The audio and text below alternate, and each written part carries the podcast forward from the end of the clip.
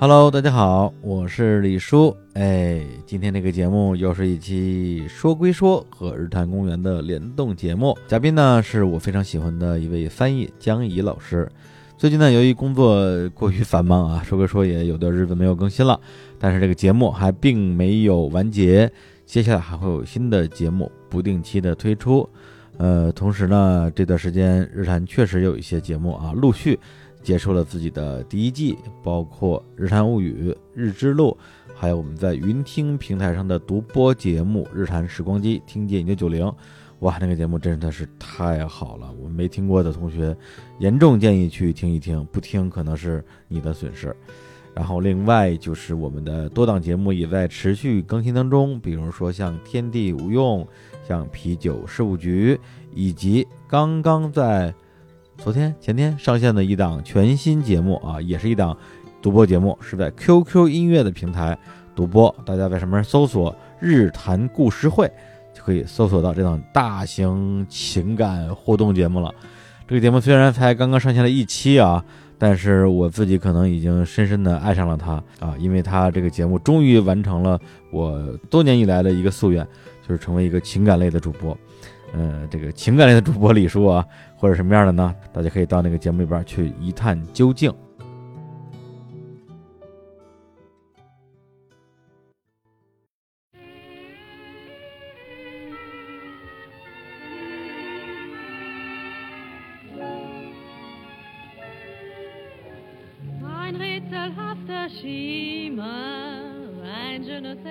翻译呢，它是一个与这个作品、与这个作家、与这个原文的语言的一种超乎寻常的亲近。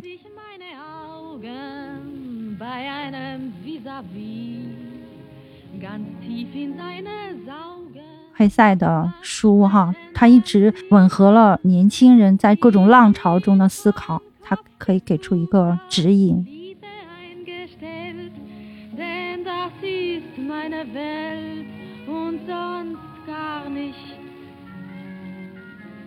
他不愿意活在这种被安排的生活里，或者他天生就有这种力量去发现这个世界里面的另外一些东西。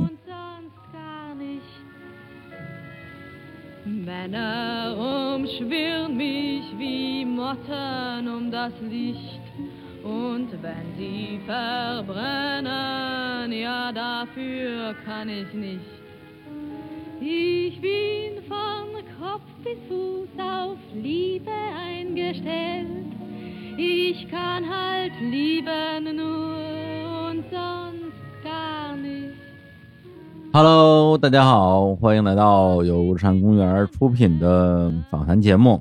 说归说，我是主持人李叔啊。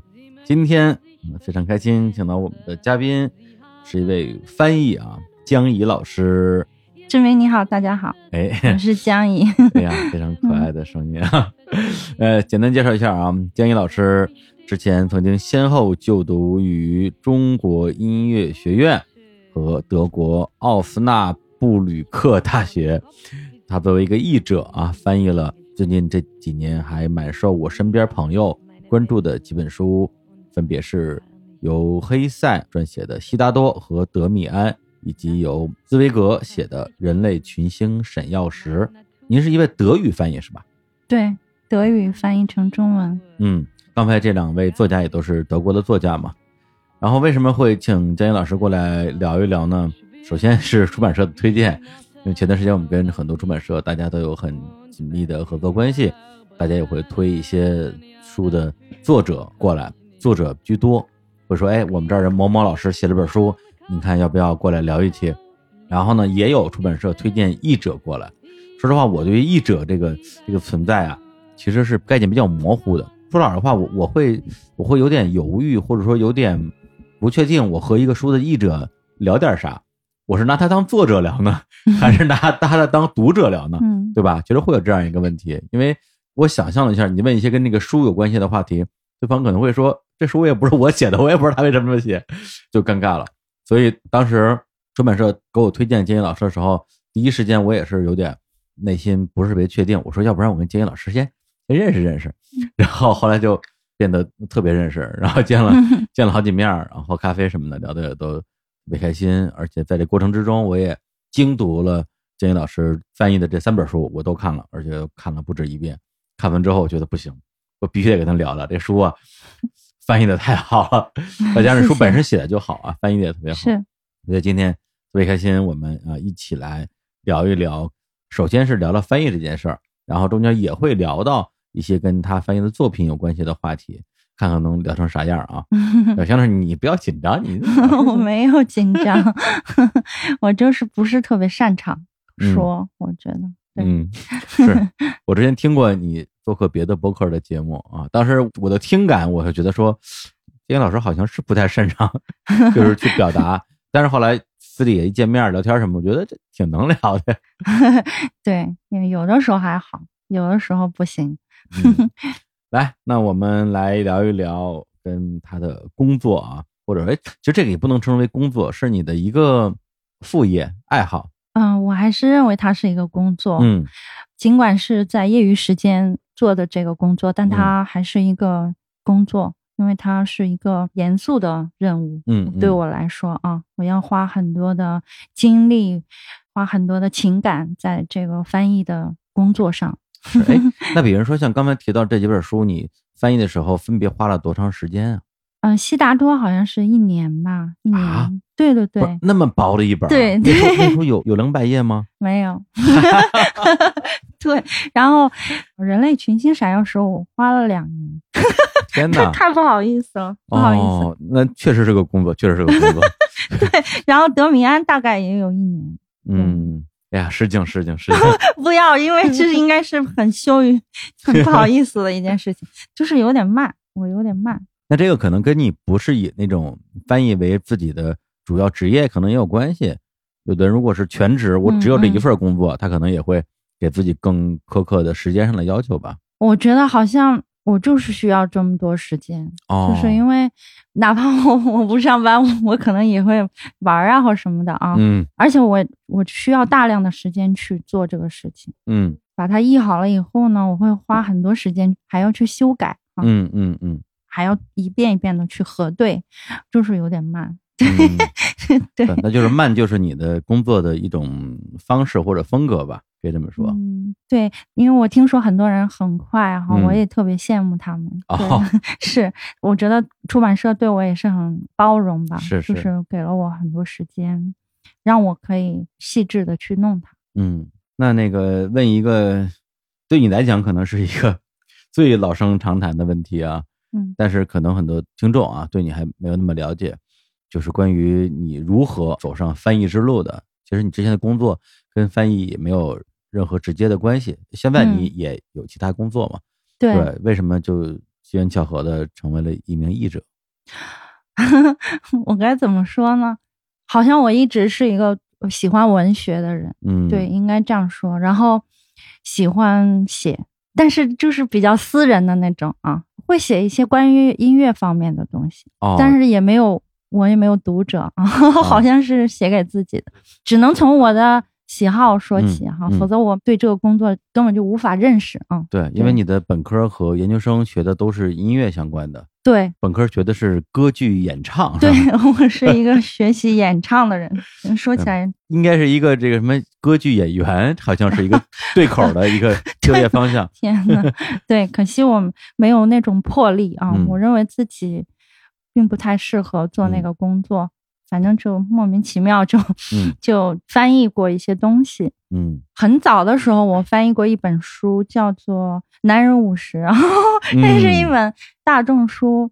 然后他就打消了我对翻译的兴趣，哎 我觉得对那个时候对书没有任何的，没有什么挑选，或者嗯说也没有挑选的余地啊。嗯只是想尝试一下，说，哎，我想翻译，我希望自己能把一本书翻译出来，有那种愿望。那是德语书是吧？对，另外我自己也翻译过一些诗歌呀，还有嗯什么东西，感觉，哎，翻译是一个很有趣的事情啊，嗯。就翻译了那本书，就意识到哈，翻译嗯。是一个艰苦、辛苦啊各种苦的工作，而且每天要给自己定下一个计划，起码每天要翻几页出来哈，这样才能准时的交稿。觉得自己很有压力，另外也没有尝到乐趣。嗯真的，那本书没有让我品尝到任何乐趣，嗯，可可以。想象啊，翻译 翻译那种书，对对对，很难有乐趣。啊、这样好像对那个书有不太尊敬，只嗯能是我自己的原因。我觉得是嗯我好像没有办法理解那个作者作为一个中年男性的那种对接下来的生活的各种希冀，嗯。让我没有那种感觉。对，就从这本书上，其实我感受到的就是翻译它可能最开始的一个基础属性，就是一个一个技术，就好像咱们可以理解的是那种同声传译吧，嗯，对，那就是一个甲一个乙，甲跟乙说啥，你就直接翻译过就行了，你不要在里边加戏，因为 没有你加戏的余地。对对，但是我现在我几乎不太敢去看那本书啊，我觉得哦我自己特别天真啊，嗯笔触啊，或者是还写了一个 写了一个前言还是什么啊。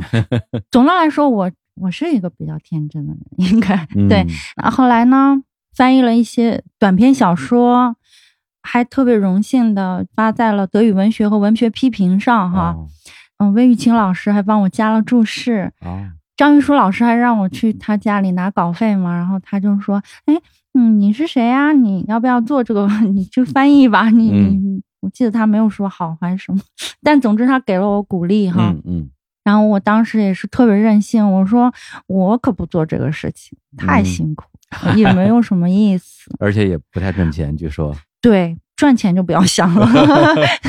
然后我说张老师，这个短片呢是我我的喜好，就是我嗯觉得我喜欢这个作家哈，但我可不去翻译。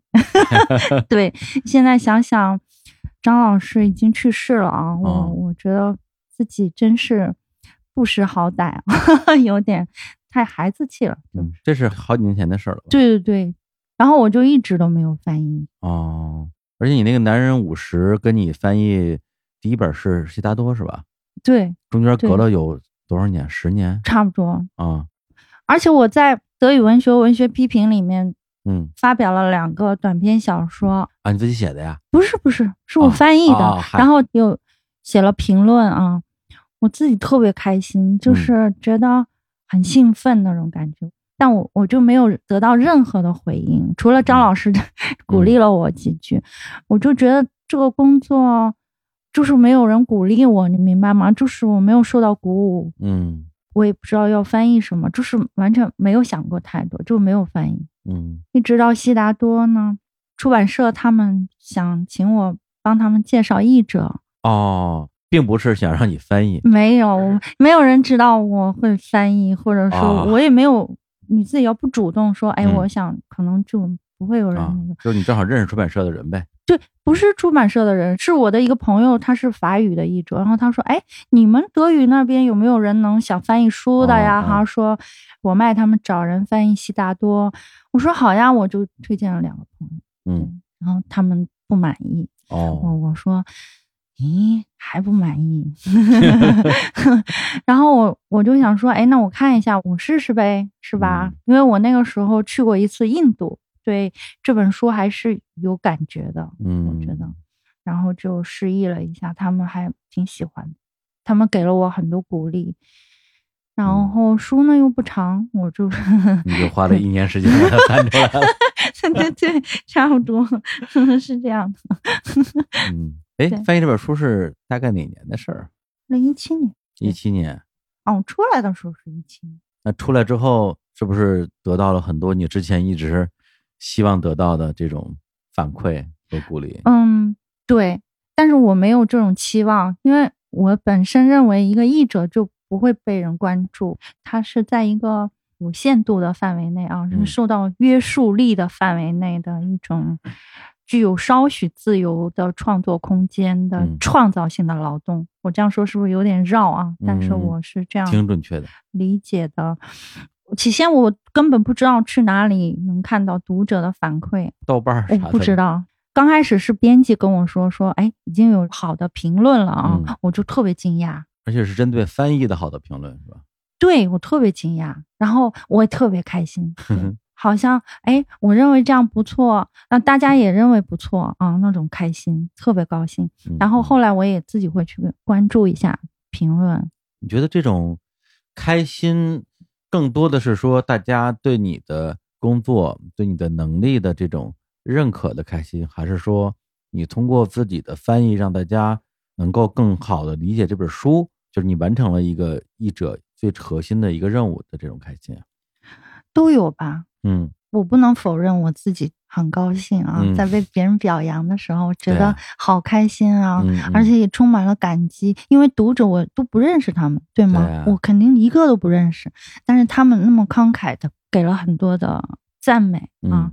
我又有一点不安啊，因为我毕竟是一个译作，嗯。我会有很矛盾的一种心理。啊，会觉得说是不是大嗯。家过于关注我了，没有这个必要，是吧？其实也没有太多的关注哦啊，也没有特别多的关注，因为读者喜欢书的人，喜欢黑塞的人呢，嗯大概不会是特别大的一个一个人群。是，总之呢，我我觉得来自读者的鼓励对我是很重要的。嗯然后我会想说，我要继续努力哈，要继续把，我不能说把下一本书或什么，我想说把每一个句子、每一个字对我来说这更重要，嗯嗯。让它更为准确。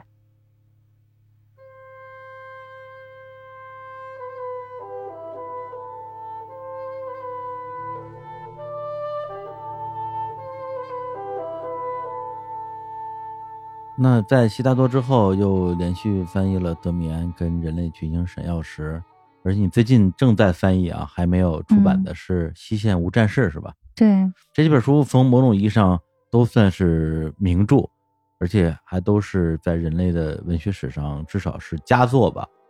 就它既不是之前你说的那种啊，这畅销书，呃，嗯也不是一些无名佳作，嗯，它都算是挺有名的佳作。这些书跟你之间的这种缘分吧，你觉得是你更主动的去选择一些呃相对知名的作品，还是说他们反正递给你就是这本儿，你就你就给翻了？嗯是后一种。嘿，对，其实我没有太多的概念啊，嗯就是作为一个所谓翻译啊，我并不是一个对整个的局面或者说是整个的状况或者书啊什么有很多的了解的一个人。嗯那他们愿意在悉达多之后又嗯让我来翻译啊，我就嗯觉得很开心了，就是我也可以继续做这件事情。嗯然后他们选了《人类群星闪耀时》，我觉得这书我可以做。嗯我首先看我是不是能胜任它啊，我觉得嗯还好。它是十四个历史特写，那如果比如说出版社给你一本书，你能力上是能胜任的，但是你嗯本身不喜欢这本书，那你会翻译吗？我不会翻译。对吧？本来就不会赚钱做这件事儿嘛。对，因为翻译呢，你你知道吗？它是一个与这个作品、与这个作家、与这个原文的语言的一种超乎寻常的亲近啊。嗯我不仅要去理解你，我还要把它变成我的，然后我把它讲出来，而且我要无限的去贴近你。在这样的一个过程中呢，互相喜爱是特别重要的。嗯嗯，我觉得这个是一个非常前提的条件，而且还要看我是不是有这个能力，这对我来说都是特别重要的。你说互相喜爱，这个互相指的是对他老人家已经做古了，嗯，但是我觉得我的理解的话，就是这本书某种意义上他也在选择你吧。这个我我无法说哈。嗯但我认为，在翻译的过程中呢，在我发现文字背后或者是作者的内心的一些秘密的时候，嗯我认为它是存在的。当然，如果他在世的话，我会写一个信给他哈，嗯告诉他嗯我发现了他的秘密。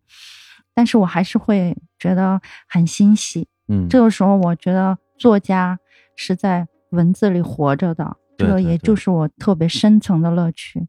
那么还有一些就是我去发现他文字里的浅层的秘密啊，对我来说是很有趣的一件事情。有没有这样的例子，就是他嗯在文字里边藏了一个你所说的秘密，然后被你发现的这种惊喜的瞬间？有啊，比如说很简单的，他引用啊，或者他有的时候突然用了一个看起来很别致的短语啊，嗯这个时候就要引起译者的注意，可以去查一下。有的时候它是一句名言，有的时候它是一个歌名，有的时候呢又是一种讽刺，各种各样的可能都有。有的时候他还会在文章里面做一个文字游戏啊。这个时候就需要译者有一个敏锐的感知力，哈，嗯去发现这些秘密，然后呢，再想尽办法去破解它，哈。这个破解呢，要要不多不少，要表现它的那种风采，这个也是翻译的乐趣。还有一个问题，其实我猜啊，可能不同的译者会有不同的答案。就是嗯如果你要翻译一本书，这本书在你之前已经有人翻译过了，嗯，甚至有很多人翻译过了，会不会在翻译之前看别人的版本？如果我看过了呢，那就是看过了。比如说悉达多，我看过，嗯，老早看过。本来就看过。对，人类群星闪耀时呢，我大概了解，但我没有细看，因为我本人过去呢是对这个历史也不是特别感兴趣啊。德米安呢也是大致看过，嗯，但是我不会在之前再去看，我没有这个兴趣。你会怕受影响吗？嗯，怎么说呢？我的那种心理就是，我希望我开始一个完全崭新的旅程，对我自己的一个崭新的旅程。嗯它在我面前是一个新的，嗯我喜欢这种感觉，然后我有那种翻译的冲动啊。嗯，嗯你这个其实我自己还蛮能理解的，因为嗯如果是有一个嘉宾啊，嗯他也去其他播客做节目了，而且在我之前，那我也会去考虑我要不要去听一听其他播客。但是我最后的选择一般都是不会去听，因为一个是像你说的，我希望我跟他这次对话是一个全新的对话，是从零开始的对话。另一方面的话，确实我觉得会受影响，因为比如嗯某一个话题，他如果在其他的播客聊过的话，要不然我就选择我就不聊了，或者是我换一个方式聊。但是这个有可能会影响正常的这种交流，所以我觉得还不如咱们就从零开始聊。对，是这样的。嗯嗯，那你翻译完之后呢？翻译完之后你你会去看吗？也不会看。我不会看，我就没有。对不起，我这个翻译过了以后呢，你知道这本书基本被你都嗯从头到尾的都很细致的去梳理了一遍啊，嗯嗯你哪还有那么大的兴趣啊，再去对我自己的我也不嗯，太看。嗨嗨嗨，就是 说，我觉得这个书出版了以后，它和我就没有太多的关系了。就是一本书，它有自己的命运。就是现在为止，我都不太看。你要这么说的话，那我觉得那天我还挺讨厌的，因为我是给你发了几张我用手机拍的那个书的照片嘛，就是人类巨星闪耀时，我手上正好有三个版本，就是有哦，三个不同的译本啊。最新的一本是你译的嘛，还有两本可能是我上大学时候还是工作之后买的呀。一个是舒昌善老师译的，还有一个是两个译者译的，高中甫和潘子立。然后当时我就把三本书摆在一起，拍张图给你，因为当时是应该也是我人生之中第一次试着从翻译的角度去看一个作品，因为之前更多的就是看那个作品本身嘛。这回我手上正好有三个译本，嗯我就真的是至少第一个故事，因为它里边十五个故事嘛，我逐句比较，啊，真的啊，逐句比较，哎，那挺，那我也 挺就挺好玩的，就特别好玩。对对，我完全不介意，嗯真的，我根本不介意，因为我比较在乎的是我自己的感觉，嗯就是我翻译这本书，我自己的那个过程，嗯我自己的感受。嗯嗯至于它是不是一本有名的书，或者说读者是不是会拿去和其他老师的一本比较，我觉得这些和我没有太多的关系。是，反正我是觉得啊，如果你翻译之中出现了比较明显的错译或者漏译，嗯那嗯这个是没有任何的争议的，可能就是在翻译的时候疏忽了嘛，嗯或者是能力不足。对，嗯，但如果说抛开这些部分的话，其他的我更多的理解的就是风格和韵味，就是每个人的韵味是不一样的。比如说，有的译者喜欢用长句，有的译者喜欢用短句加一堆逗号，有的人喜欢用破折号。对，嗯这个就是每个人的韵味不同。对，我对作家呢，当然我也不可能对他有一个透彻的、彻底的一个了解，但是嗯我会对他有一个大致的认识啊，嗯这有助于我对他的语言的风格的掌握。长剧和短剧没有什么好坏之分啊，嗯长剧可以非常漂亮啊，嗯短剧可以非常精美，这个没有好坏之分。我觉得标点呢，我也是，我基本上会喜欢按照原文的标点来，因为哦他们比较喜欢用破折号或者什么，那嗯我也会这样。对，比如说像那个《人类群星闪耀时》的第一个故事的最后一句，我当时拿手机拍下来，不是发给你吗？我觉得不妨念一下啊。我先不说哪个是谁翻译的，大家可以感受一下，就是不同的译者对于同一句话的不同的这种翻译方式 天啊，没事吧？没事没事，我 有点紧张，一听到别人是怎么说呢？啊，不用紧张啊。嗯其实我念的时候，我自己都不知道哪个是哪个，因为我只拍了这一页。第一个版本是刽子手，哎，是刽子手还是刽子手啊？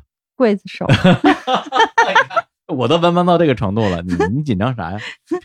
刽子手刀光一闪，人头落地，一秒钟后，人类同时看见环绕着我们这个地球的两个大洋的第一双眼睛便永远闭上了，一个大长句。然后第二个版本啊，刽子手侧刀一闪，人头落地，人类第一双同时见过环绕我们地球两片大洋的双眼永恒的熄灭了神采。第三个版本呢是，只见刽子手的刀斧一闪，滚落在地上的那个头颅的眼睛在一秒钟之内就永远闭上了。这是人类的第一双眼睛呀！破折号，他们曾同时看到过环抱我们地球的两个大洋。你看这个三个版本，感觉就好像，就特别是第三个版本啊，感觉好像大家翻译的不是同一本书一样。其实这个句子的区别还挺大的。嗯，是，我也不知这个道老师感觉不太好点评。不不会，啊，我有印象的话，应该是那个第二个是你翻译的是吧？神采的那一个，对对对，是吧？你看，你看，我记性还可以。反正我自己在逐句阅读的时候，我觉得客观来讲啊，比较明显的感受是在同一个小说的不同段落，我会喜欢不同的译本。我会觉得，哎，这段这个版本翻得好，哎，这段我我喜欢这个版本，嗯这个应该是正常的一种一，种但是最好把它们弄在一起。弄在一起。哎，这个错译跟漏译，就不拿这三本书举例子了，就拿我之前我最爱的一个小说啊之一吧，就是海明威的《永别了，武器》，那是我特别喜欢的一个小说。但是我先后看的两个版本，对于小说的最后一句话，居然翻译的是完全可以说是相反的。我看到第二个版本的时候，我都惊了，我说啊，到底哪个是真的？因为我当时哎，其实因为他英语写的，其实应该不难去查原文，我也没去查。就是最后那个男主角是一个战士嘛，一个士兵嘛，女主角是一个护士嘛。嗯后来那护士因为难产吧，她的男朋友就去医院看她，最后他的女朋友就那个护士，呃，就说了一句说我会经常来看你的，然后那个男的就说好，就离开了那个病房，然后过了没多一会儿，医生就出来通知他，他女朋友已经死去了。嗯他那个时候后来就一个人走出了医院，然后外边好像下了雨吧，因为海明威你也知道他不太用形容词，就是名词动词。然后我看完之后我就觉得特别感动，结果等我看到第二个版本的时候，然后最后那个护士死之前说的最后一句话是你要经常来看看我。我说啊，到底是谁看谁啊？这种翻译也能翻译的不一样吗？因为这很明显肯定有一个是错的。嗯，这种情况是怎么发生的呢？我也不知道，嗯可能看错了呗。我就翻译错了。哎，嗯，那个，哎呦 怎么办呢？怎么办呢？来说说说说哪一句翻译错了就塞维利亚，我就给写成塞尔维亚，啊？就在刚开始的第一页嘛，就写错了。哦，塞维利亚是西班牙的一个地名儿，对，然后我写塞尔维亚是完全，是一个我就不知道塞尔维亚在哪。哦，对然后那天我还发现了一个错，好像三十我写成四十了，还是四十。啊，这个错儿有点太容易避免了吧？这会的，太多东西了，你知道吗？嗯。密密麻麻的小字，你，所以我特别，我觉得没关系，是 什么叫错就没关系、啊？错吧，真的。那至少再版的时候得把它改过来吧。改了，改了，了。改了啊。对对对对，肯定还有，你为什么开心、啊？我真没什么，但是刚才我说那例子，我觉得有点过分，就太太影响理解作品了。也不会啊，啊就是你你整个文章的女主角最后一句话，你把意思给翻译反了，这个啊，当然了，就是看反了的人可能会有不同的理解吧。嗯，我也不知道，嗯嗯，对，因为我遇到问题的时候，经常会去问我一个朋友，嗯他是奥地利人啊，然后他中文也说的特别好，嗯，我会遇到这种情况，就是我觉得我自己的理解就完全是反的，他一说我才、哦。我才明白，哦，天呐，是这样的，也就是说，你会意识到自己如果没问他，可能就翻译反了。不会，我不会，这种地方我会特别留意啊，就是你一定会问的，对这种不肯定的地方，我都知道的，嗯我心里有数的，嗯。然后我会去问。那那你说，如果这个作品是从德语翻成英语，再从英语翻成中文的话，中间的这种翻错的几率应该是会更大吧？不知道，我咋啥都不知道 我真的不知道，因为德语和英语好像是不是有点像啊？啊？我这你问我，我我英语也不会，德语也不会，你问我，对好些词都是一样的，嗯，比如说，比如说 international 对吧？national 这种啥玩意儿啊 international 对吗？international 是这样？international 什么？international communication 对吧？communication 这种都一样嘛，嗯对吧？很多很多了，太多了。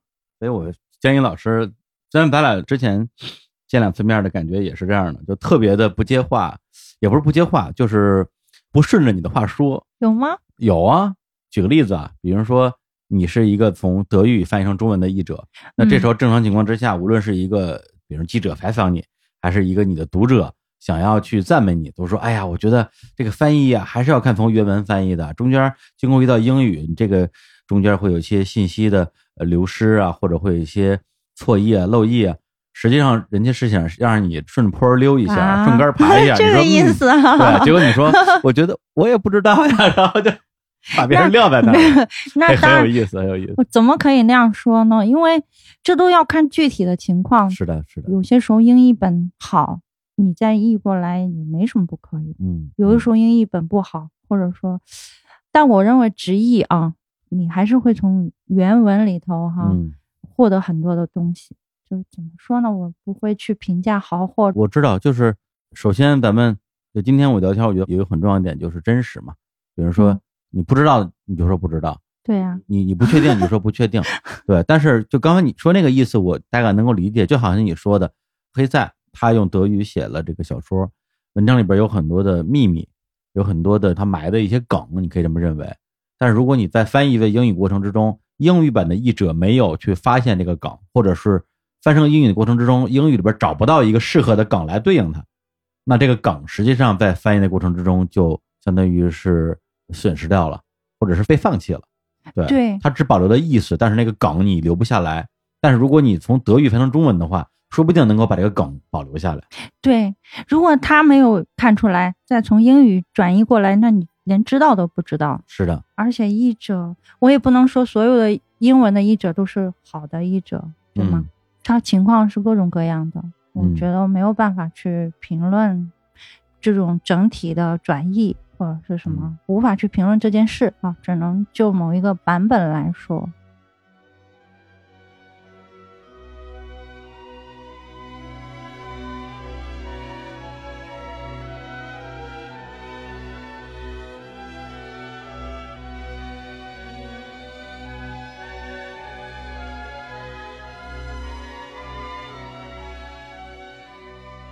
那如果咱们从最终的结果呈现来讲，因为经常会有一些评论啊，在豆瓣啊、知乎啊，还有那些书在各大电商平台的评论区说、哎这本书翻译的真好，嗯，五颗星啊，这本书翻译的真烂，一颗星，出版社垃圾，就这个好 是吧？就就特别多，全是全是这些译者垃圾。哦，对，就是在你的标准里边，所谓好与不好的标准，你是怎么来定义的？因为有的人觉得说我翻译的越准确越好，就是不要在里边加戏；有的人觉得说我要翻译的叫什么美而不忠，我要把它翻译的语言文字特别美妙，哪怕稍微跟原文不完全一样，不是那么直的直译，但是意思不会变啊，更好。你自己觉得？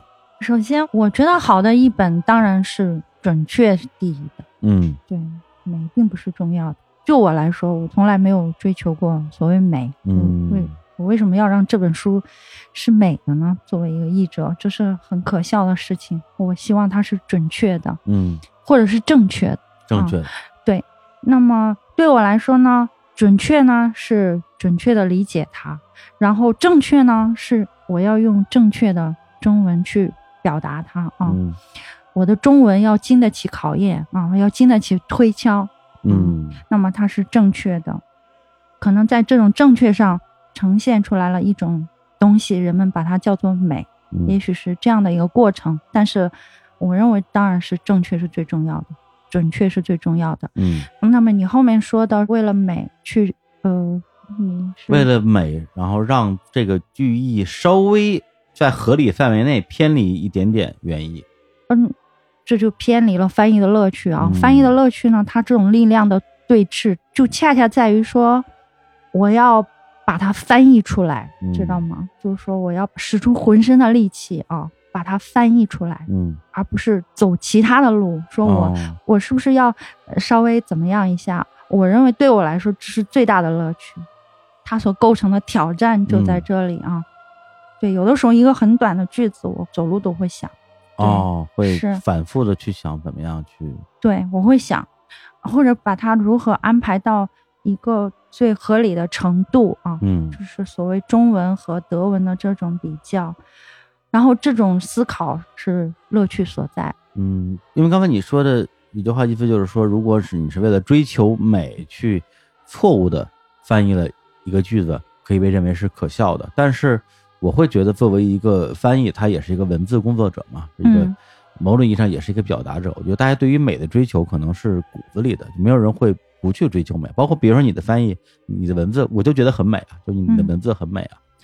对，这有可能。对，嗯 就是它是一种固定存在的属性啊，嗯就是我们会去希望我们的作品它是好的，或者是呈现出一种流畅的效果，这也许就是美吧，可能是。嗯 对，但我认为翻译嘛，它还是要准确，嗯，即使是你去加工它，因为它是文学，是吧？嗯就我翻译的东西来说，即使是你去加工它，你也是要在彻底的理解它的基础上。对对对这句话可能很难把它直译过来，或者你很难像他那样短促迅捷的把这个意思表达出来啊。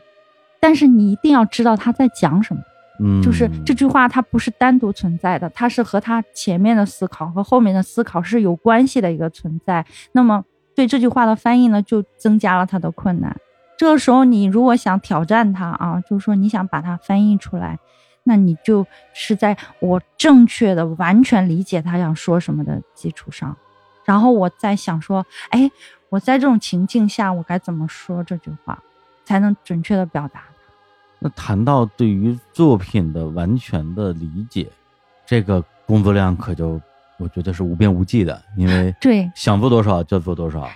是的，比如说你 翻译黑塞的作品之前，是不是要把黑塞的其他作品也看看？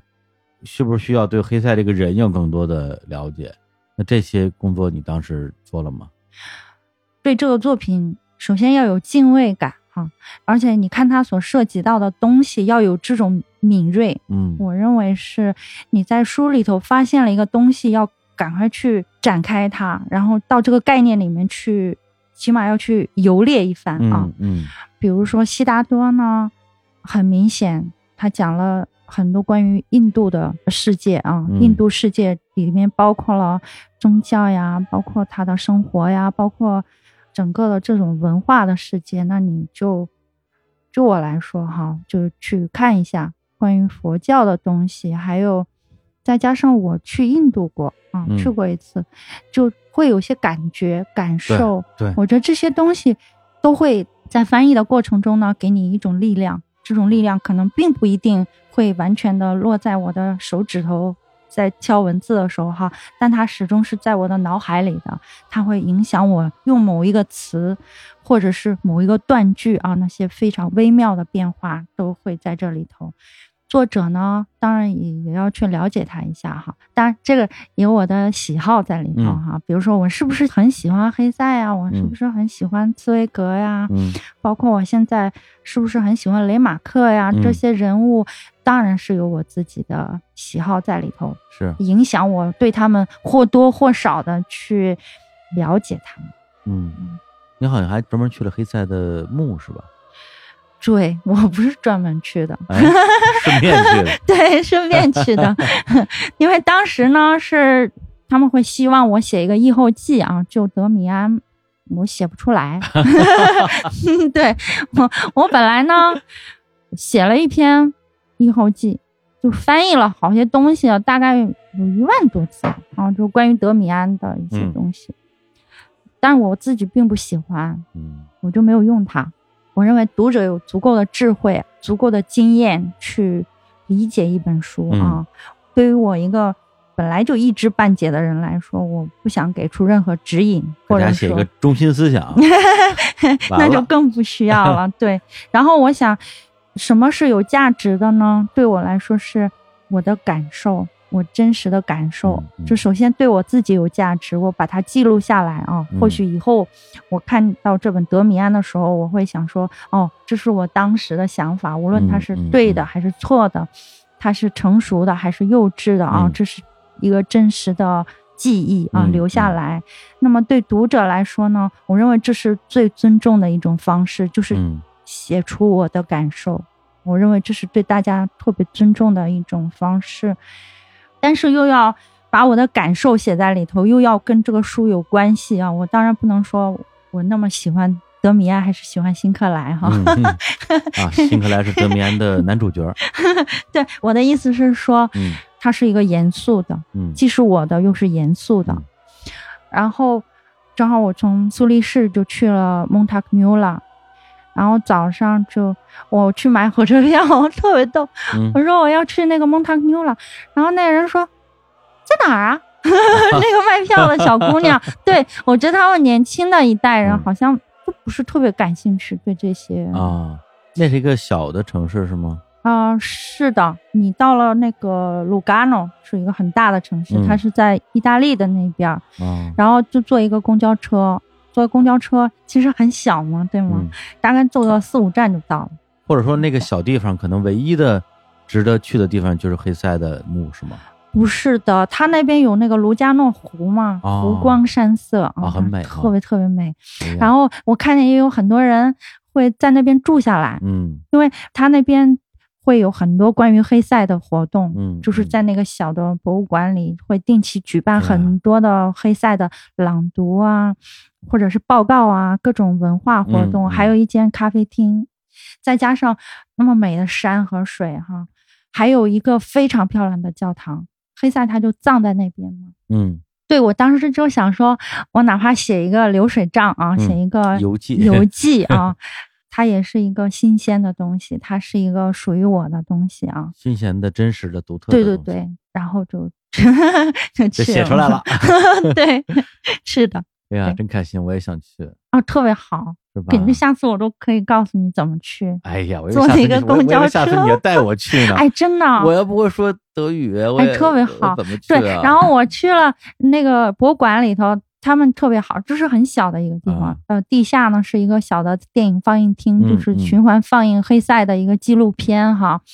然后还有一些他的书信呢，还有他的打字机啊这些东西哈。然后还有他的画，他画了很多画嘛，他是一个画家啊，他本来就是画家是吗？啊，可以说他是一个画家。啊，他画了很多的山水，还有啊就是他的生活。对，真的呀，这么厉害。啊，是的，他是一个画家。我还以为他是做什么精神治疗的时候 没自己有画了一些。没有没有，他画很多。啊，黑塞喜欢音乐啊，喜欢绘画，喜欢艺术，他可以说是一个一个艺术家，可以是一个诗人。他写了很多的诗，他有一种内在的精神性啊，这也嗯是他的痛苦所在，所嗯以他会写出像德米安呐、或者像悉达多这样的一个追问之旅。在我来看是，再加上广大的时代背景，比如说。一九一四年到一九一八年是第一次世界大战呢，嗯哈、他对战争的态度也是在不断的变化。咱这本书是写在战前还是战后？悉达多是一九二二年，那战争已经结束了啊，一战之后啊，对，这些事情都是一个宏大的背景啊。嗯这又说起来，我是去看他的资料哈、嗯，对嗯，这是跟着我的兴趣来的。我对这个人的兴趣越多，我就看的越多。我好像不太会故意去嗯做太多事情，我必须要有兴趣去做这个事情。嗯，那因为据我了解，悉达多呃，至少悉达多吧，在嗯二战后的美国好像一度受到特别大的这种欢迎跟反响。嗯呃，这个是什么原因呢？哦，那个时候是啊是越战对吗？对不起，越战、对，啊是越战。哦，越战之后实际上是嗯，我觉得第一次世界大战呢是一个现代的开端啊，它影响了整个西方的思潮和嗯发展。当然，一战之前就已经存在了啊。嗯技术的革新，各种新的语言的诞生，包括音乐啊。比如说，我最近翻译《西线无战事》，我听了很多的《春之祭》斯特拉文斯基的音乐。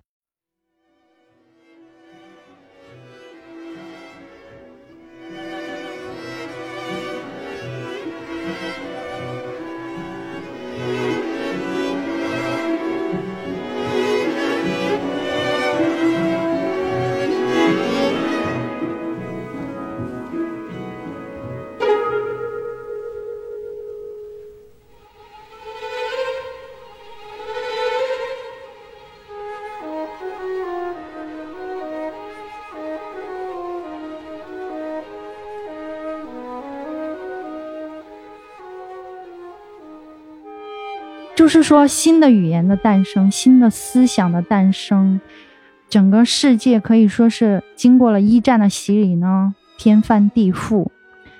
这种天翻地覆里头，当然包括了很多的怀疑和疑问啊，嗯人们对旧的质疑，对新的怀疑，对整个的一种变化的一种适应或者是不适应，各种精神的或者是文化上的冲击在里头。嗯战争也被视为一种文化，在那个时候，黑塞呢可能是指出了一种方向，尤其是他的悉达多啊，他很好的把佛教的这种善、东方的文化和基督教的爱结合在了一起。他本人是基督徒是吧？呃，他应该是受到非常虔信的这种基督教教育的嗯一个环境里头长大的。那么哦这也是我们可以谈到德米安的这种叛逆性啊，就是嗯在这样的一个传统的虔信教育的背景下诞生的，也是因为叛逆而诞生的思考。那么刚才说到，他给出了一个方向啊，嗯就是一种可能性，也就是说，在战争之后，人们可能会重新从文化中、信仰当中找到了一个出路，也就是黑塞的书哈，他一直吻合了年轻人在各种浪潮中的思考，他可以给出一个指引。那么说到德米安呢，一直受到年轻人的喜爱，因为他在这个德米安里头呢。解决了这个二元对立的这样的一个问题，对啊，也就是年轻人常会遇到的世界的善与恶啊，恶世界嗯的光明与黑暗对立的这样的一种挣扎啊，嗯挣扎在这样的一个世界里。但是呢，他遇到了德米安。嗯那么德米安的魅力是什么呢？德米安的魅力就在于他是一个有着自己独立的思考的这样的一个人，他对辛克莱熟悉的啊，在他嗯父亲的教导下，这样圣经故事里头的传统的解读呢，有着一个自己的完全个人的解释和判断。这些新鲜的东西让辛克莱对他所迷惑的啊，对这个世界的对立的迷惑呢，有了新的理解，或者说给了他一个可以确凿的出路。比如说，他说该隐呢，虽然嗯杀了自己的兄弟啊，嗯但他不是一个呃，十恶不赦的人，或者说他不是一个杀手，或者嗯说他不是一个残忍的这样的一个人啊，他反而把他解释为一个勇敢的人，一个嗯卓越的人啊，是因为他卓越，他杀死了弱者。他是这样理解的。那么，与耶稣一同被钉上十字架的强盗呢？他怀疑了他在被定死的那一刻的转性啊，他嗯怀疑了他的那种皈依，他认为他是一个弱者啊，嗯他认为他是一个不可靠的人，就是说他在这一刻背叛了他自己。嗯也就是说，他的这样一番解释呢，让辛克莱有了新的理解，包括对他在父亲教导下的这样的一个世界的嗯重新的认识。另外，他本身就是一个叛逆者，否则他就不会有这些疑惑啊。在他父亲看来呢，像他家族的这个情况，他外公呢是一个传教士，很有名的一个传教士，当年去了印度啊，就黑塞对的外公，对他母亲呢是在印度诞生的，然后他父亲是一个神父，他是这样的一个家庭里头走出来的。嗯另外，他外公呢，就是说这名伟大的传教士哈、自己家里有一个很渊博的一个图书馆。那么黑塞呢，在这个图书馆里就看见了博家梵歌呀，看见了老子的《道德经》啊。另外，他家里头来的这些人呢，也是一些讨论信仰啊、嗯文化呀、精神啊这样的一些人。但是他呢，就是会叛逆。他在我嗯眼中是一个叛逆者。比如说，他父亲送他去马尔布隆神学校啊，读了这个马尔布隆神学校呢，他可以直接去读大学，不用经过考试就可以去大学里面读神学或者是嗯。哲学，然后他理所当然的就会成为一名神父，嗯。教人皈依呀，享有道德呀，嗯。成为一种规范的一种榜样啊，成为一个良好的市民啊，然后过着一种贞洁的生活，就是在信仰中的这样的一种美好的生活，在他父亲安排的，但他不是这样的一个人哈、他就像这个小辛克莱一样，嗯。他很小就发现了恶的一部分，对，或者说他这个德米安里边有一个中间出现的一个引导者，是一个音乐家拉那管风琴的，嗯。那个人的整个人的人生经历其实跟他自己更像，本来也是接受了神学的教育，要去当神父，要继承家里的这种嗯。宗教的这种家业，他最后背弃了这种人生的路径然后包括悉达多也一样，他是印度的婆罗门家的这种贵族的儿子，而且是被认为是一个完美的人。他最后也是背弃了自己的家庭。我们都可以看到黑塞的自己的影子啊，就是说他为什么写这些人，他不可能凭空就把自己的思绪放到了印度，或者嗯说放到了一个开篇就非常挣扎的嗯这样的一个情境里，因为他本人就是这样的啊。他小小的年纪就发现了，就像这个，我认为辛克莱就是他自己嘛，对吗？嗯或者悉达多也是他自己，都是他自己对，嗯他不愿意活在这种被安排的生活里，或者他天生就有这种力量去发现这个世界里面的另外一些东西。比如说，嗯从小呢，他就会觉得那个黑暗的世界对他更有吸引力，嗯，更加有诱惑力啊。是比如说，跟那些坏孩子在一起，对，他从小就会觉得那些事情对他更有趣，是，比和他的两个姐妹在一起更有趣。这就是他的叛逆。那就像黑塞本人一样，他从马尔布隆神学校呢就跑出来了，逃学了。他不愿意接受这一条路，可以看得见的这条、嗯这条光明大道啊他愿意自己去寻找其他的路，尽管他他并没有说他要找什么啊。嗯那这就是他一直在思考的一个东西，他要找什么，然后如何去找。嗯，而且德米安讲的并不是一个非常光明的少年堕入黑暗的故事，而是最后实际上他无论是通过自己人生之中的导师呃德米安，嗯还是通过刚刚提到的那个音乐家的指引，他最后找到了所谓的光明与黑暗的某种统一，是这样一个过程。对，它不是他一个堕落的故事，它不是一个反道德或者说是反正义的这样的一个嗯。故事，他恰恰所要的不是被人安排的道德啊，不是被人安排的道路，而是要寻找自发的这种善，或者说是人自身所拥有的一些东西。那么，通过德米安，或者说是通过灵芝派的这个神，也就是他既占有了光明，又占有了黑暗啊，他既是圣洁的，又是魔鬼的这样的一种认知呢，完美的解释了他的困惑。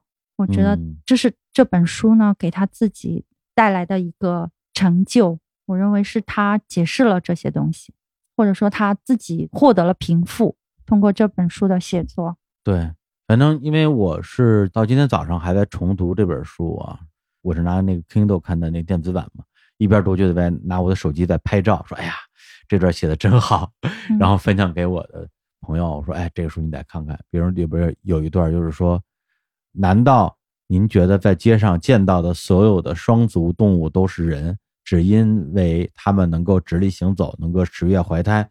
你要知道，它们中有众多的鱼和羊、蠕虫或水蛭、蚂蚁和蜜蜂，它们具备成为人的可能，但首先，他们必须认识到这种可能性的存在，甚至去学习知识，才能拥有这种可能。再比如说有一段，就是他做梦梦见自己在飞嘛，中间的那个相当于是渡了他一程的那个音乐家叫皮斯托留斯，在帮他解梦，说推动您飞翔的力量是一种伟大的人性财富，世人皆有，它是一种与万力之根紧密相连的感觉。但很快，这种感觉就令人恐怖，令人陷入危险。为此，大部分人会放弃飞翔，走上安分守己的庸常之道。但您没有，就这种感觉，我觉得是，就像刚才你提到的，像金克莱这个男主角，从小他的父亲嗯啊，就全家吧都是非常忠实的信徒，包括他学校的教育都在教他一种规定的道德、规定的正义、规定的光明。然后他在完全自觉的情况之下去反思，是不是这个世界上只有一种道德，只有一种光明，只有一种正义。然后在这过程之中发现了所谓的黑暗的一面、魔鬼的一面，然后他去这两者之间去寻找一种真实的感受，真实的作为一个人的感受。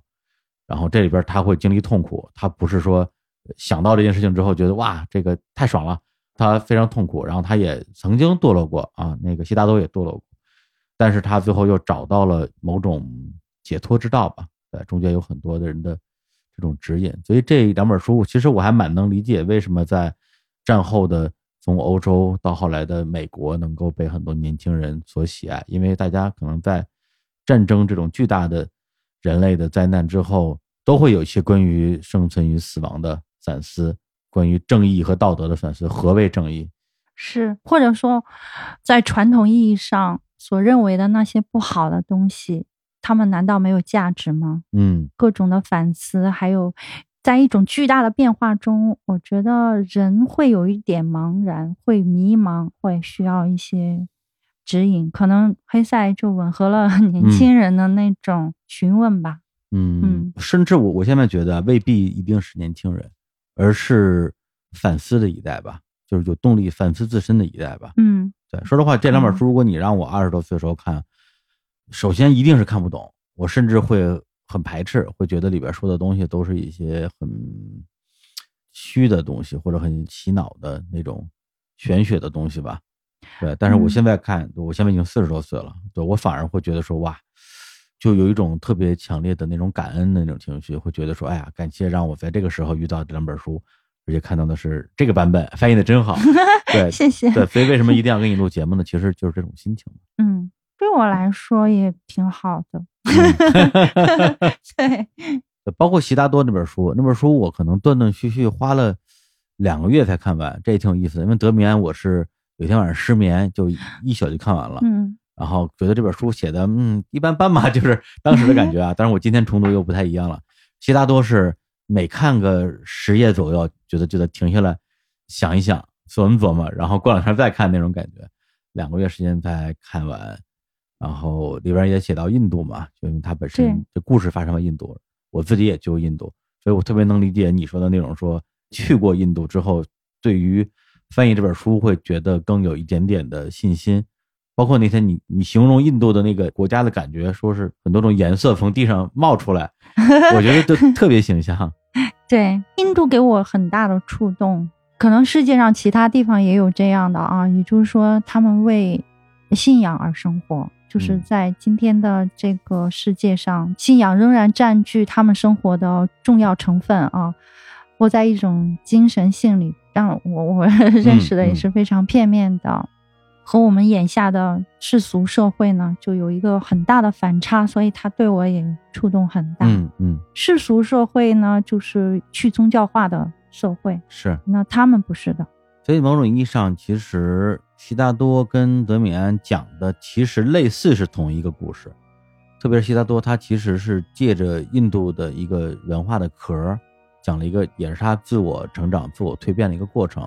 对我认为他真的是一个探寻者啊，他这样一脉相承的，整个是他的一个思考的过程，嗯他又通过这种小说的形式啊，把它体现出来，其实没有那么难，因为它是一个故事。嗯可能我们会看到佛教，然后基督教、嗯印度教，或者说有人说有尼采的《扎拉图斯特拉》等等哈。但我认为他对我来说是一个故事，就是嗯一个人，他生在这样的家里，然后他想走出去啊，去寻找自我，所谓自我哈，然后先去当了苦行僧、沙门，对后来又成为了一个有钱人，他又去走入城市嘛，对进入城市生活当中去体验各种的各种生活，最后他又和那个船夫在一起，就对摆渡哈，成为一个摆渡人。呃嗯，对，我觉得当然这是跟黑塞他的背景和他的思考有关系啊，他就是生长在这样的一个祈祷啊和祭祀的家庭里，虽然是不一样的宗教啊，但基本上是差不多的。然后他逃出来，其实他真的就是在写自己的道路。嗯，那如果比如说，咱们无论是站在悉达多的角度，还是站在黑塞的角度，为什么他最后，当他成为一个摆渡人的时候，成了他整个旅途的一个终点？他觉得找到了一个心灵上的一种宁静呢？你的理解是什么样的？我觉得他最后把这个落脚点落到了爱上嘛，嗯就悉达多而言啊，我认为他还是结合了他思想中的东方和西方。嗯，这个爱的概念是基督教的嗯概。念吗？嗯那么爱呢，它又不仅是指爱邻人了哈，它指的是你爱万事万物，充满了东方性，嗯，所以它是一个很奇妙的结合。所以大家会看到很多的东西啊，会看到自己取一杯羹，好像都能看到自己嗯灵魂的影子，或者是像照一面镜子一样，嗯看到自己想要的东西。它是一个奇妙的结合，我觉得悉达多是这样的。最后他的出路就是这样的一种结合。嗯。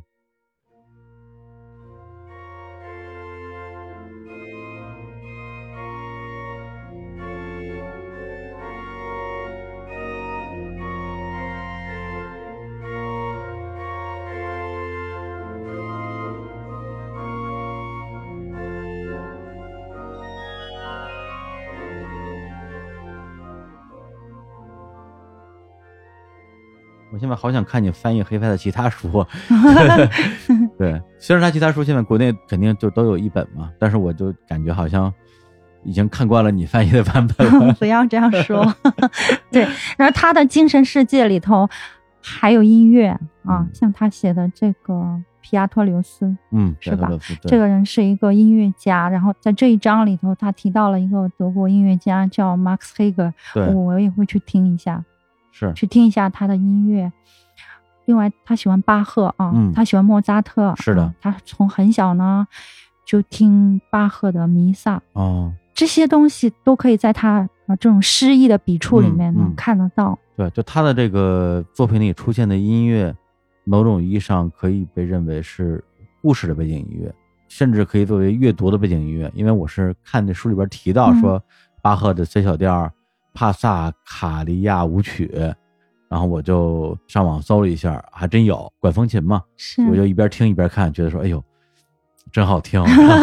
他提到了一首巴赫的呃康塔塔，对，这就是他矛盾所在之处。他如果是非宗教的，或者说他是非信仰的一个人，他就不会有这么多的痛苦啊。嗯因为这些东西吸引着他，包括巴赫的音乐啊，这些都和基督教呢有着密不可分的关系。包括他父亲创造的这个，以他父亲为代表哈，所嗯展现的这个虔诚、这个纯洁和正义的世界呢，非常非常吸引他。嗯包括这些他从小所受到的这种教育啊，你想他是听着这些东西长大的，对，所以他才会有这么多的痛苦。嗯如果这些东西不是他自身的一部分，他也不会有这个痛苦。是。哎，你上大学本身学歌剧表演嘛，嗯演唱，应该会接受大量的古典音乐的培训，是吧？对那这个对，于但是我唱的啊很不好。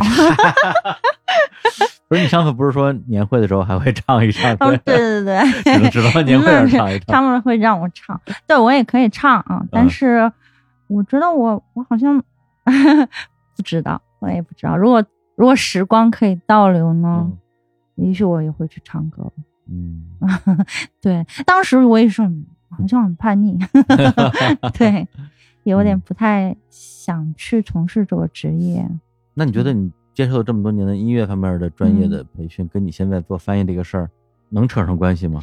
我认为是很重要的。真的呀？对，过去我会我会想说，好像没有直接的关系啊。啊，但是怎么说呢？我会特别在意这些，会特别留意这些，而且嗯对我来说呢，如果给我一个音乐的出口呢，对我来说是一件很让我兴奋的事情啊。嗯比如说，当我翻译到亨德尔的《复活》的时候，哦我当然很熟悉他的《米赛亚》哈，我就会有一种怎么说呢，好像我可以驾驭它一样的那种感觉。哦或者说，就像我刚才提到的，我我现在翻译《西线无战事》呢，我会去听斯特拉文斯基的《春之祭》啊，嗯因为它是一个新的语言，它整个都是在那样的一个时代背景下的产品，我会非常兴奋，我会觉得我好像从某一个角度更好的理解了这本书啊。嗯但是你说它是不是会在文字上有所体现呢？哈，这好像又是另外一个事情。但是它嗯它是我精神生活当中非常大的一个乐趣，或者说，当我看到黑塞在德米安里头写到了那首康塔塔的时候，我特别熟悉啊，嗯我会有一种跟他的亲近感。嗯嗯我最近还去听玛丽娜·迪特希的歌哈，就是因嗯为雷马克和他好过哈。哎呦哦哎呀，这开始八卦了。对对对，就雷马克他和玛丽娜·迪特西他们两个好过吗？嗯他唱了很多的歌啊，英文的、德文的。然后我就在右记里头嗯，写了一句特别逗的话，哎我就说雷马克是一位女性灵魂的鉴赏家哈。哎呦 这是，对我就这个评价太高了。我还看了很多啊、嗯玛丽娜·迪特希的当时的演唱的片子啊，嗯所以你说音乐和我的翻译有没有关系呢？嗯。我不能说它没有关系啊，它让我的翻译的工作更加丰富啊，而且我觉得音乐和这一切没有办法分割，是。他们是生活在这样的一个文化的大环境里头啊，这些人都在这个浪潮当中翻滚着，尤其是他们似乎都是同时代人哈，嗯黑塞啊、茨维格，还有下一个雷马克，而且他们都认识。他们互相都认识，那么这个世界里头当然包括很多很多其他的人，也许他们全部都认识啊。嗯所以你怎么能说他们是可以分开的呢？嗯音乐它是很重要的一种文化，嗯我有幸知道的多一点呢，我觉得是我的幸运对啊，它可以帮助我去更好的理解那个时代和那个时候的人。对这种关联性，其实在我看来是毋庸置疑的，因为首先翻译也是一种表达，甚至在我看来是一种二次创作。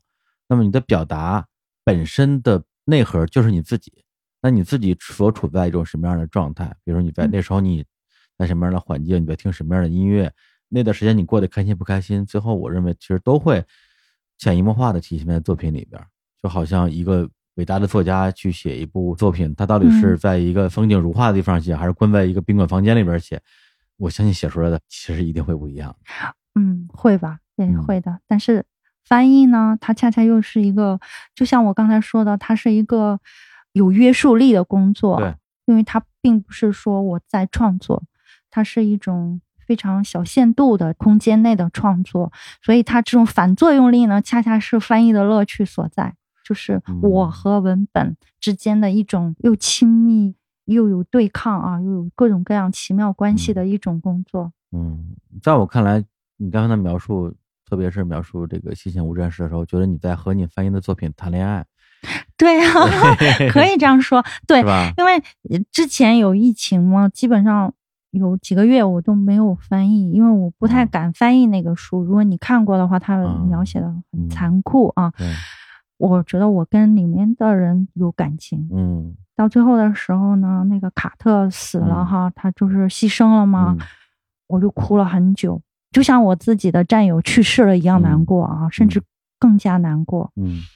在我的脑海中呢，他们是有样子的，嗯啊，嗯这个样子可能不一定会出现在，但我相信他们就在我的脑子里啊。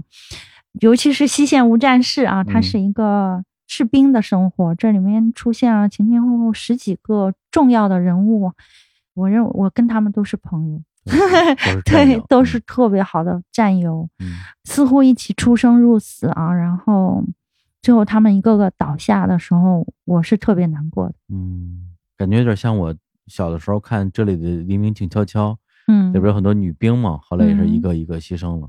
我看的时候也是特别难过。是，就是我们很难不带着感情去做这些工作啊，这些富有创造性的工作都是需要我们投入感情，但同时也会回馈给我们很大的幸福。对，对，听你聊的时候，我会觉得，因为我之前也也不认识什么翻译，你可能是我认识的第一个翻译，所以我之前其实对翻译这个职业，其实谈不上误解，我觉得就是不了解，不了解你就会根据自己已有的认知去判断嘛，你觉得他们可能就跟那种大的什么国际会议上的同声传译做的类似的工作，就是人家说什么你就翻译一下，倒不是说我觉得这个工作很简单，或者说很怎么样，我会觉得它就是一个技术活儿。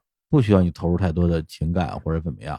但是我在其实是在认识你之前，在读这个作品的时候，因为这是我第一次把我的注意力聚焦在翻译这件事情上，我会觉得说，虽然我不知道这句话的原文是什么，但是我知道这句话一定有不同的译法。我目前看到的这个版本，实际上是包含了编辑的很多的他自己的心意在这里边的。那这里边，无论是说他对于自己职业的这种自尊。重视，还是说像你刚才这种有点像谈恋爱的感觉？我现在甚至觉得他，他是一个非常有创造性的工作，而且非常的有机会让自己得到快乐，而不是说是一个一个活儿，一个活儿。因为你刚才谈到的这个翻译啊，翻译是一个很大的一个职业啊，对对，呃，比如说同声传译啊，或者是各种行当的翻译啊，它都需要经过特别专门的训练。嗯，那么我刚才所谈到的，我的感受，或者是我在翻译里头的经验，是指一个文学翻译，对对对对，是笔头的专门的，甚至在笔头里头还有，比如说你去翻译社科类的、哲学类的、各种各样的。不一样的文体的书里头的哈，但是我的兴趣可能是在这个文学书里头。嗯，所谓文学书呢，就是说有人、有对话、有情境啊，有剧情的推动、有发展、变化的一个呃，这是我的、嗯、我的 兴趣。嗯嗯，或者说我之前我在阅读一些书籍、看书评的时候，嗯、经常会看到一句话，就这书写的不错，但是翻译的不行。我往往会觉得说，啊，有吗？就是我觉得我之前对于翻译，就是包括文学类的作品的翻译，可能没有那么敏感，除非你翻错了，可能我会觉得说啊，有点过分了吧。只要没翻错，我觉得好像都差不多。对，但是在这次真的是聚焦在翻译的过程里边，我能够感觉到，比如说像你跟作者之间有一种，我觉得我除了在欣赏作品本身之外，我在欣赏译者跟作者之间的这种化学反应。啊，可以这样说吧，好像有人也这样讲过，是吧？像是一个翻译，有甚至说的那什么点，有有点像欣赏一个双人舞的感觉。嗯，对，这个感觉还是挺曼妙的。对对对，其实还是很开心的一件事情。嗯，至于读者呢，我想说的是，读者的评价是一种鼓舞，是一种特别大的快乐。但是某种程度上呢，来自读者的这种赞美的快乐，远远不能和我和文本产生的快乐相比啊。嗯，这对我来说是最重要的价值，就是我翻译的价值，翻译的意义，就是在于我在一个人面对文本的时候，我的挣扎呀，我的思考，然后我我费出很 浑身的力气去解决一个词、一个句子，嗯，那个时候所获得的快乐。而且是在一个非常有限的空间之内去完成一种创造性。对，这个对我来说是非常有意思的一件事情。嗯，所以说，截止到今天为止，做翻译这个事情的最核心，依然是你跟作品之间的关系，而不是说一些它带来的衍生的好的结果，比如说被人喜欢，或者是赚到钱，或者是怎么样。对。我可以非常肯定的这样说，我翻译的书呢，不会增加我父母或者我家人对我的一点爱，也不会减少 他们对我的一点爱啊，也不会改变我的生活，对我的生活还是老样子啊。读者呢，他们的赞美其实让我的感觉是很遥远的，就是我讲的是我最真切的感受，好像是和我。没有太多的关系。那像我这样面对面赞美你，也会觉得很遥远吗？嗯，你有赞美我吗？我没有吗？我 我一直我一直在赞美你吗？是吗？谢谢。啊、嗯，但这对我来说远远不够啊。嗯，对我来说这些不是目的，嗯这不是目的啊。而且永远有一个挑战在那儿，比如说我一会儿就要和我的编辑去处理这个西线无战事的稿子，要修改它。对我来说，可能那个是重要的，和你坐在这儿太奢侈了，嗯明白我的意思吗？就是你们给我一个机会啊，让嗯我去梳理，可以说是梳理我的翻译工作，我在翻译中的感受，还有特别不值得一提的一些事情啊，嗯比如说读者的表扬我哈，一方面嗯对是非常奢侈的一件事情，这对于一个翻译来说也是不应该的事情。一会儿我去修改稿子，才是我嗯，作为一个翻译来说真嗯正该做的事情。对对对对对，什么是真正的目的？什么是追求这个目的过程中产生的结果嘛？我觉得是这样一个一个事情。是，但是就仅从个人角度，我还是非常感谢江毅老师翻译了这几本书，特别是《黑塞》这两本书。我觉得在我的这个阶段，在我人生的这个阶段，给了我非常大的一个帮助，甚至是某种指引吧。虽然这个不是当时你做这件事的目的，但是至少它产生了一个善的结果。我觉得嗯总比产生恶果强吧，是不是？对啊你翻译对，对你你翻译一本《男人五十》，也不会产生恶果。那个人，那个人也是蛮可爱的，太逗了。哎，好吧，那咱们今天就聊这么多。好呀，好呀，哎谢谢，谢谢，哎我特别感谢大家，要感谢出版社哦，感谢出版社他，们给了我机会，真的，嗯而且他们还觉得蛮好的，我觉得这是很大的一个荣幸，对对，真的我，我觉得他们还蛮慧眼识人的，找到了对的人来谢谢他，我真的感谢他们，他们给了我嗯这么多丰富的体验啊！嗯如果没有最初的那种认可啊，我不会收获这么多丰富的嗯体验。对，是呀。那最后再打一句广告，就是刚刚提到的这个悉达多·德米安和人类群星闪耀时由江怡老师翻译的版本，在日坛公园的日光集市上均有销售。打开我们的微信公号啊，就叫日坛公园，底下有一个标签叫做“日光集市”，进行有一个分类叫做“好书”啊，那里面就能看到这三本书。大家，反正就是就这几本书而言啊，我觉得大家真的不是为了支持谁，不是为了 支持我日坛，支持江乙，支持出版社，我觉得大家可以为了自己去阅读这几本书，是诚心诚意的推荐。我觉得，哪怕你现在看了之后觉得一般或者看不太懂，嗯，那我建议你过几年拿出来再看一遍，对，也许会有新的不一样的收获。行，那我们今天就聊这么多，谢谢，嗯，谢谢志明，谢谢志明，谢谢，那跟大家说再见，拜拜，你也拜拜，拜拜，拜拜，拜拜。哎。